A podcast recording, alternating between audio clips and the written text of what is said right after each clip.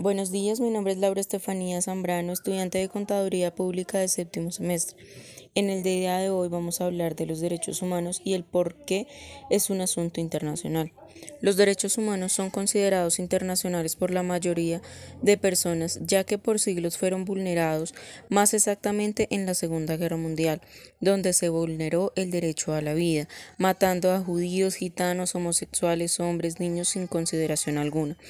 Ante el holocausto reaccionaron varias personas y se reunieron para poner su punto de vista porque esta injusticia no podía continuar, ya sea con justificación o sin ella. En este momento hubieron muchas personas a contra y a favor, exponiendo varios casos. Varios países europeos empezaron a incluir las prácticas de los derechos humanos entre sus requisitos para otorgar, otorgar ayuda al exterior. Se determinó como prioridad el derecho a la libertad, a la vida, al que nadie estuviera sometido a la esclavitud, tortura, penas o tratos crueles. En, la, en, los acuerdos se mencionaron diez principios, entre ellos el respeto a los derechos humanos y a la libertad, fundamento como la libertad de pensamiento, de conciencia, la religiosa y la creencia.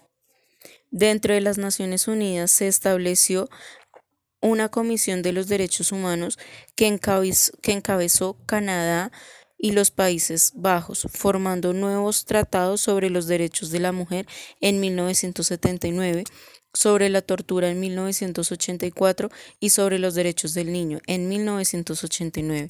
A pesar de todo, en la comunidad internacional hay una nueva actitud a favor de encarar las violaciones sistemáticas a los derechos humanos.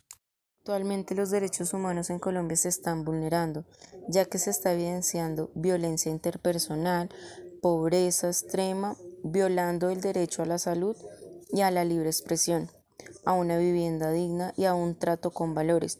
Por este motivo, en el día a día se observa el paro nacional, donde las personas luchan por sus derechos y que se respete principalmente el derecho a la vida.